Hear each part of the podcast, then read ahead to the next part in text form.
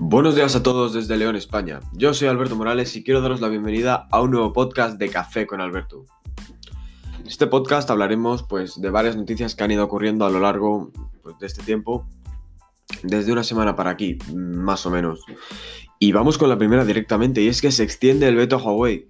Eh, Donald Trump extiende el veto a Huawei por lo menos hasta mayo de 2021. Cada vez la guerra se extiende y se pone más dura, y al final yo creo que los que salimos peor parados somos los usuarios, o sea, los usuarios de a pie, porque, a ver, si no es complicado usar un dispositivo sin servicios de Google, para una persona que no esté muy introducida a la tecnología, sí que se le puede hacer un poquito pesado, porque tienes que ir descargando las APKs, por ejemplo, de WhatsApp, no está en App Gallery, por ejemplo. Tienes que ir descargando APKs o eh, tiendas pirata que igual pueden tener un poquito de malware. Mm, para alguien que esté un poquito experimentado, bien, fácil. Para alguien que no, se le puede complicar un poco incluso. Y vamos con la siguiente noticia del tirón. Facebook compra Giphy por 400 millones de dólares. Y es que Facebook ha comprado el servicio, pues, de moda en Twitter, por ejemplo. Twitter, Tinder, Slack. Todas esas eh, redes sociales utilizan el servicio de Giphy, que es una plataforma de GIFs. Em, esto puede parecer que es bueno, pero para, mm, para yo creo que los usuarios no es nada bueno. Y es que el buscador de GIF más grande, Giphy, eh, junto a Tenor, que es el otro, es, bueno, ahora mismo ya se dejará de poder usar en Twitter.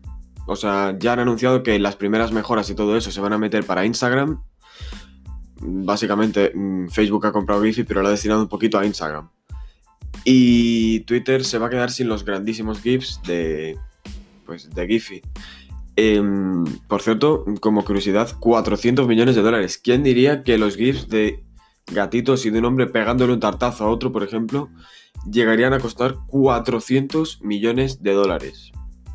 Y vamos con una noticia de actualidad. Ha salido esta misma noche, la noche del día... A ver, hoy estamos a día 19 de mayo, pues la noche del día 19 de mayo ha salido que después de tanto tiempo intentando colarse en el nicho de la realidad virtual, Samsung cierra su división Samsung XR. Es decir, para el que no esté un poco puesto, hace unos añitos Samsung sacó eh, al mercado junto con el modelo Samsung Galaxy S7 y S7 Edge, creo. Un visión de realidad virtual parecido a las Oculus Rift o HTC Vive, eh, llamado Samsung Gear VR.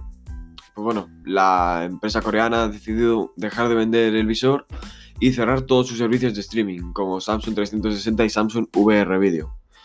Yo llegué a probar en su momento el visor Samsung Gear VR y la verdad eh, no era una experiencia para nada inmersiva, era bastante mala de hecho.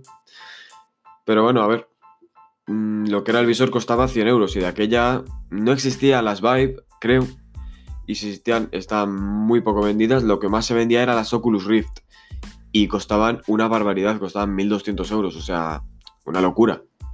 Entonces, de 100 euros a 1200 euros, pues bueno, había diferencia. Tampoco tenías controladores físicos, no había buen contenido. Se juntaron un montón de cosas que la verdad hicieron que no, o sea, que fracasasen, como tantos servicios, Google Glass, eh, las propias Oculus Rift, yo creo, yo las consideraría fracaso. Y vamos a seguir con, bueno, más realidad virtual, y es que cada vez se reafirma más el rumor de las gafas de Apple cada vez mm, vemos un poquito más materializado eh, la idea de unas gafas de realidad virtual de Apple, tales, o sea, parecidas a las Google Glasses, pero bueno, que tengan integración con Maps de Apple, Siri, etcétera, más servicios de, Apple, ¿no? Em, se lleva viendo mucho tiempo la idea, se lleva valorando mucho tiempo la idea de, pues bueno, de unas gafas de Apple. Mm, cada vez van avanzando, con cada modelo van avanzando un poquito más. Mm, ahora con los iPad han metido ARKit. Y es que yo creo que vamos a ver antes la realidad virtual en iPad, iPhone, como estamos viendo con ARKit, eh, que es la plataforma de realidad virtual de Apple. Eh, pues con poquitas cosas, por ejemplo, con la cámara de nuestro dispositivo, mm, vamos representando un mueble a ver qué tal queda. Vamos poco a poco, poco a poco, hasta que al final tengamos unas gafas con todo integrado que le digamos, oye Siri, muéstrame el mapa para ir a la calle ancha. Y tienes, mientras estás viendo tú, tienes arriba a la derecha, por ejemplo, un mapa. Eso es lo que teníamos un poco con Google Glasses, pero claro, entre su precio y el poco desarrollo que tenía, al final fueron una versión solo de desarrollo, pero bueno, las Google Glasses fueron uno de los fracasos más estrepitosos de Google.